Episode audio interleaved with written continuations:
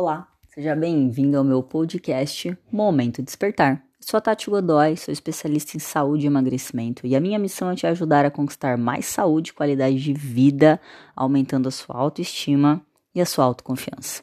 No podcast de hoje nós vamos falar sobre um dos alimentos que podem sim atrapalhar e atrapalhar muito o seu processo de emagrecimento principalmente se você estiver na fase da inflamação. E esse alimento, ele é maléfico hoje, ele não é visto com bons olhos, porque desde a época de Jesus, ele teve a sua constituição modificada pelo menos 400 vezes. Por que que houve essa alteração? Para torná-lo mais barato e mais acessível. Só que nesse processo, além de torná-lo mais barato e mais acessível, tornou-se uma, uma das composições desse alimento, tornou-se uma proteína inflamatória, chamada de glúten. Então, o glúten, ele faz mal para praticamente todo mundo, certo? Em alguma instância, ele, ele é prejudicial. Por quê? Porque o nosso corpo não tem receptores para o glúten. E o que, que denomina, o que designa não ter receptor? Tudo no nosso corpo obedece ao mecanismo de chave fechadura, ou seja, existe uma casinha para cada um dos alimentos que a gente consome. Então a vitamina C tem a casinha dela, a vitamina D tem a casinha dela, a, cada um dos aminoácidos tem uma, uma casinha e esse em específico não tem, uma proteína que não tem um, uma casinha específica, que é o glúten. E o glúten está presente em alguns alimentos, como o trigo, integral ou não, ambos têm glúten.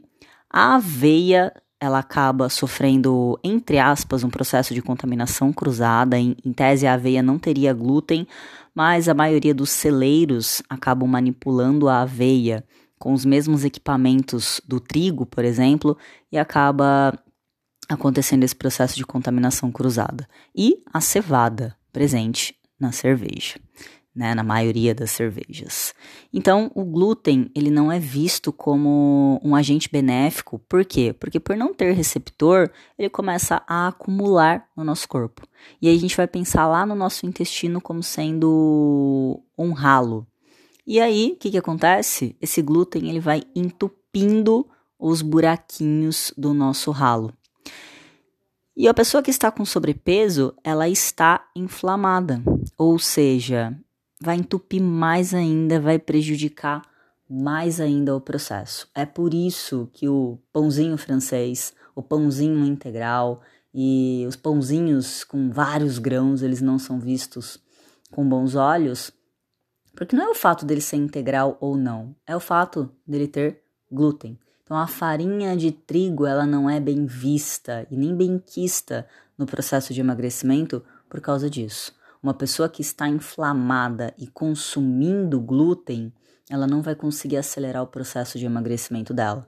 Não significa que ela não vai conseguir emagrecer, mas ela, às vezes ela vai estar tá ali emagrecendo 200 gramas por semana, 300 gramas por semana, sendo que ela poderia emagrecer muito mais se, por um período específico, ela retirasse esses alimentos, ou seja, o período de desentupir o ralo, ela tirasse esse alimento e aí obviamente ajustando as quantidades de carboidrato, gordura e proteína através dos outros alimentos, conseguiria acelerar o processo de emagrecimento e depois, depois o glúten ele volta para a rotina alimentar com uma frequência menor, é óbvio, se você voltar a comer glúten em todos os momentos, com certeza você vai se inflamar novamente, né? Mas depois do processo de desinflamar, o glúten ele não é tido como um, um vilão. Eu hoje, por exemplo, não estou inflamada.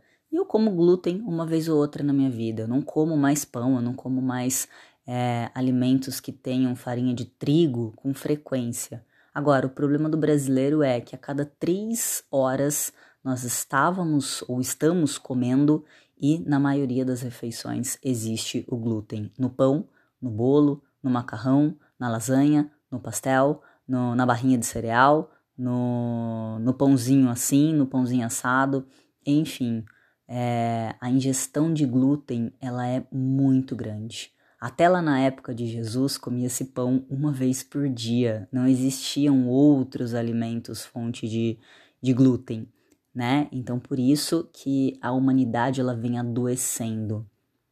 Não é para nós ficarmos carbofóbicos com medo do carboidrato, nem com medo do glúten. A gente só precisa entender qual é a fase que nós estamos para aprender a desinflamar o nosso corpo e depois comer esses alimentos com equilíbrio para que a gente não volte a se inflamar e não tenha prejuízos com relação à nossa saúde, ok? Esse é o podcast de hoje. Se você gostou, deixe seu curtir, compartilhe essa informação com outras pessoas que também precisam deste conhecimento. E se você quiser mais informações de como desinflamar o seu organismo e muito mais sobre saúde, qualidade de vida, me siga, arroba Obrigada e até a próxima.